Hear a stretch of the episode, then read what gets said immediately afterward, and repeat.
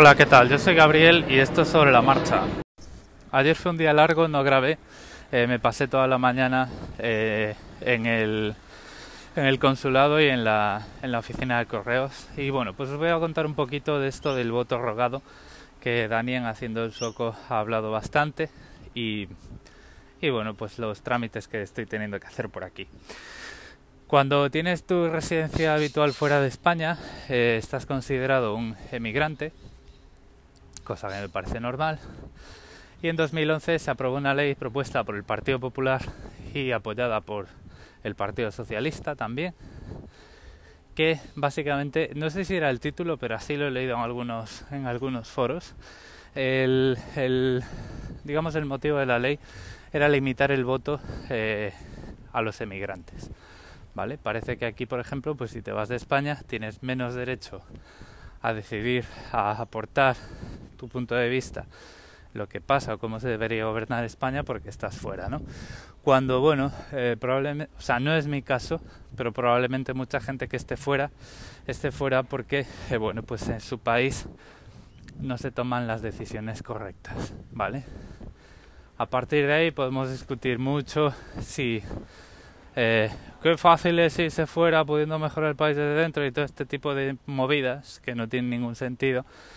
Pero que bueno, lo que no tiene ningún sentido es que eh, es poner barreras a los eh, derechos constitucionales que tenemos todos como españoles, ¿no? Pero bueno, se han puesto, se ha puesto un procedimiento que es artificialmente muy complicado y que, eh, bueno, pues si se quiere votar hay que seguirlo. ¿vale? Y que además, por lo que ya estoy viendo, cuesta bastante dinero a los consulados, al menos en folios, porque lo de ayer tuvo tela. Bueno, para votar fuera lo que tienes que hacer es eh, cumplir varios plazos. El primero de ellos es el día siguiente a la convocatoria oficial de las elecciones, eh, que bueno, no sé si se llama técnicamente disolver las cortes o algo así. En este caso fue el 5 de marzo, puedes rogar el voto. Vale, esto se llama así. En vez de tener un derecho a votar, tienes que rogar que te den una oportunidad para hacerlo. Vale, bueno, esto eh, ya de por sí suena bastante a barbaridad, pero repito, es lo que tenemos. Yo en mi caso lo hice eh, mm, pues a través de internet con el certificado digital. Entré en la página eh, me preguntaban, bueno, ¿y dónde estás en Australia? Tal, nombre, apellido, no sé qué, provincia y municipio en España inscrito a efectos electorales. Esto es una cosa que creo que ya os conté, pero que os voy a volver a contar aquí. Cuando tú estás fuera te tienes que matricular en el consulado y eso cambia el padrón a efectos, a muchos efectos, ¿no? yo, por ejemplo, ahora en el padrón no, es, no existo en el padrón de España, pero a la hora de votar, pues eh, te tienes que inscribir en un, en, un distrito electoral. Vale, yo en este caso pues me he inscrito en Vigo, en Pontevedra, porque es donde nací, y en mi papeleta de censo eh, así está, ¿no? Digamos que mi voto cuenta por los, para los escaños de la provincia de Pontevedra. Eh, bueno, pues te lo preguntan tal, lo, lo cubres, le das a enviar, te dan un certificadito, esto es con la firma digital en forma de un churrete de caracteres por ahí por los márgenes y eso. Y en principio ya está. Lo que tienes luego que hacer es eh, hay una semana, una semana de siete días naturales en los cuales el consulado está abierto solo cinco días, en las que eh, puedes consultar el censo en papel y hacer una reclamación si los datos están mal esto de la reclamación es importante y, os lo voy a contar ahora. Vamos a ver, eh, yo lo que hice fue consultar las listas del censo también con el certificado digital y ya vi que mi dirección postal estaba mal, ¿vale? Esto es importante porque cuando votas fuera eh, tienes que recibir una documentación, es decir, aquí por ejemplo, aunque yo sea residente habitual y en el consulado van a poner una urna, ahí no hay papeletas o las, las papeletas te las traes de casa o no votas. Esto es cojonudo. O sea, es una. Es una barbaridad, vamos a decirlo así. Eh, porque podrían poner papeletas en el consulado, pero no las ponen, ¿no? Em, entonces, cuando tienes la dirección postal mal, la tienes que corregir durante esa semana en la que están las listas del censo en los consulados, ¿vale? Eh, vas allí, claro, el, el, procedimiento de reclamación no estaba documentado en la página web. Entonces, pues fui ayer y llego allí y le digo al mismo señor que me atendió el otro día, que era tan gracioso porque estaba tan, obvio, ay, tienes que mirar el censo porque si no, tal. Y le digo, mira, quiero poner esta reclamación porque mi dirección postal está mal, entonces para cuando envíen la documentación electoral pues hay que corregirla. Me dice, ah, pues eres el primero, déjame que pregunte a mis compañeros.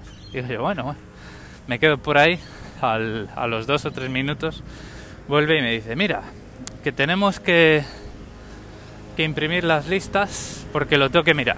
Y yo, bueno, pero yo tengo aquí el certificado porque lo mire por internet y me dieron este PDF y tal. Y dice, sí, sí, pero aquí por lo que parece lo tengo que mirar yo en papel. El tío ya estaba quemado a las 9 y 5 de la mañana. Lo tengo que mirar yo en papel. Y yo, bueno, y dice, siéntate por ahí, que esto suele tardar. A los 35 minutos así, eh, había más gente por allí. Y estaba, oh, tienen que imprimir el censo y tal. La gente decía, no me digas. Y yo, sí, sí.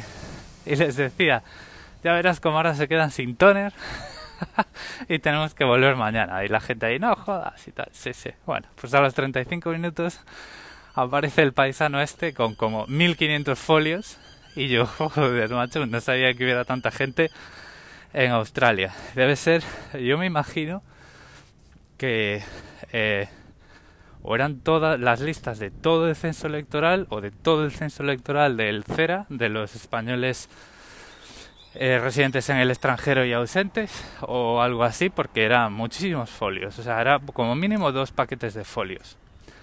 Y me dice, vente, vente.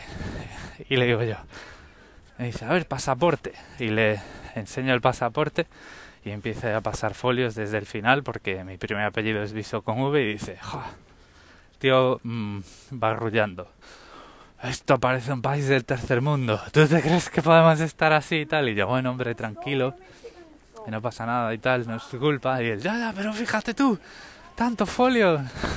y me dice, imagínate que nos quedamos sin toner por el medio. Y yo, ya, sí, sí, lo pensé, lo pensé. Ja, y los dos riéndonos, ¿no?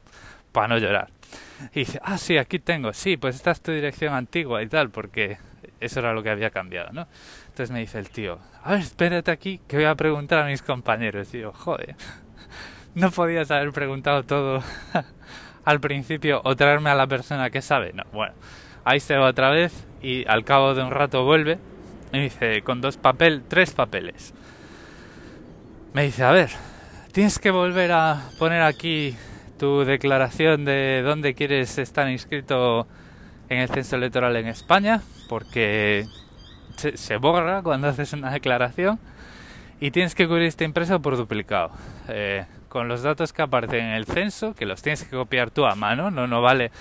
O sea, no dicen, a ver, eh, número de expediente de este tío, el número de censo y estos son los datos nuevos. No. O sea, tienes que poner los datos que aparecían y los datos nuevos.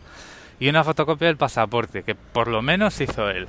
Que no sé, le debo caer bien porque a otro, a otro tío que entró así muy, muy chulito y tal, le mandó a hacer la fotocopia a la oficina de correos de enfrente. deben estar más quemados que la pipa de un indio. Entonces nada, lo cubro y tal y no sé qué. Y entonces cuando lo entrego, esto ya hora y media llevaba en el consulado. Me dice una chica, porque este hombre ya estaba atendiendo a señores mayores con las fes de vida, así los, los pasaportes y tal. Me dice, bueno, ahora tienes, no te olvides de rogar el voto antes del 30 de marzo. Y le digo yo, pero ya lo hice. Y dice, ¿cómo? Y yo, sí, ¿cuándo? Y yo, pues el, el primer día. y ella, ah. Y le enseño el móvil con el certificado de haber pedido el voto y dice, pues no sé si lo vas a tener que pedir otra vez y tal. A ver, déjame. Que voy a preguntar a mis compañeros. Y yo, madre mía, allá se fue. Le dejé el móvil porque dije yo, ya, mira, no nos vamos a poner aquí paranoicos. Allí le dejé el móvil con el PDF en la pantalla y me trae un papel y me dice, pues mira, vas a tener que pedirlo otra vez porque al parecer cuando pides el voto se crea ahí un expediente, un registro asociado a la dirección que tenías y si estaba mal y no lo vuelves a pedir te lo siguen enviando a la dirección antigua. Yo, joder, ¿en serio? ella, sí, sí, hijo, sí. así estamos y tal, ¿no? Y yo, bueno, me trajo ya el papel para volver a pedir el voto y le digo yo, bueno, pues te lo cubro ahora y tal. No, no, esto no es a nosotros, esto lo tienes que enviar directamente a tu delegación provincial de la oficina del censo electoral, que en tu caso, y me dice, ahí, a ver, es en Pontevedra. Esto en la página web, la dirección y tal, el fax. Y yo, vale, vale. Y dice, lo puedes pedir otra vez por internet. Y yo, bueno, pues será lo que haré. Voy a la oficina, dos horas tarde, dos horas y media tarde, me meto en internet ya, porque dije yo, bueno, vamos a hacerlo ya todo de una vez. Me meto con el, con el portátil, certificado, intento dar al voto y dice, no, solo se puede rogar el voto por internet una vez. Tienes que enviar el papel o por fax o por correo. Yo, madre mía. Voy a la fotocopiadora que tiene fax, meto el fax de Pontevedra y aquello no, no chuta yo. Estos cachondos habrán desenchufado el fax por la noche.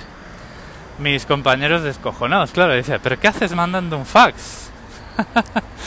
Eres del pasado y tal. Y yo, pues al parecer sí. Y nada, así que pues rellené el pergamino con una pluma manchada en tinta, de, en sangre de cordero, a la luz de las velas en un castillo medieval. Lo metí en un... No, no lo metí en un sobre me fui a la oficina de correos que está a tres minutos andando de la oficina y le dije ahí, pues, eh, y ahora os voy a contar porque el servicio de correos de Australia ya sabéis que me gusta mucho. Bueno, pues una carta, eh, compré allí el sobre por correo aéreo y demás para que lo envíen por avión. Y bueno, pues eh, bastante bien. Al parecer llegan nueve días laborales a su destino, a, a España. Me imagino que ponle otro día más para ir desde Madrid a Pontevedra y 3 dólares con 35. Enviar una carta eh, no muy urgente, pero sin demasiada calma, vamos a decirlo así, desde un lado del mundo al otro, no está nada mal. Y pues ahí, ahí terminó mi historia de 2 horas 50 minutos eh, jugando a los papelitos con la administración española. Bueno, vaya por Dios cuanto a movidas políticas y tal, no voy a comentar mucho más de por qué el, voto rogado es una barbaridad. Yo creo que cualquiera que tenga un poquito de sentido común enseguida lo ve. Y nada, pues espero que todos estos cambios hayan surtido efecto. Eh, todos estos cambios que hice el primer día del plazo habilitado para ello. Que me lleguen los papeles eh, cuando me tienen que llegar, que es a partir del 8 de abril. Y que sería cuando lo envían, me imagino yo pues que tardará, eh, que vamos, que llegará antes del, 24 de abril, que es el cuando se abre el plazo para votar. Y, y nada, pues allá iré a votar, iré a poner el papel en el consulado, porque no, así saludo al hombre este que está más quemado que yo incluso. Y nada, pues os contaré. Yo tengo, soy un poco escéptico a la hora de los plazos de esta documentación de que vaya a llegar a tiempo. Pero bueno, eh, no tiene por qué llegar más tarde, ¿no? No creo que lo vayan a enviar por barco, porque por barco saben que tarda más de un mes. Pero bueno, eh, nunca se sabe, ¿no? Ya cuando estás así en el punto de mira de no queremos que los emigrantes voten mucho, pues ya te esperas cualquier cosa.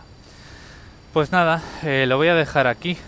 Eh, ya sabéis que tenéis mis medios de contacto en los comentarios, en los em,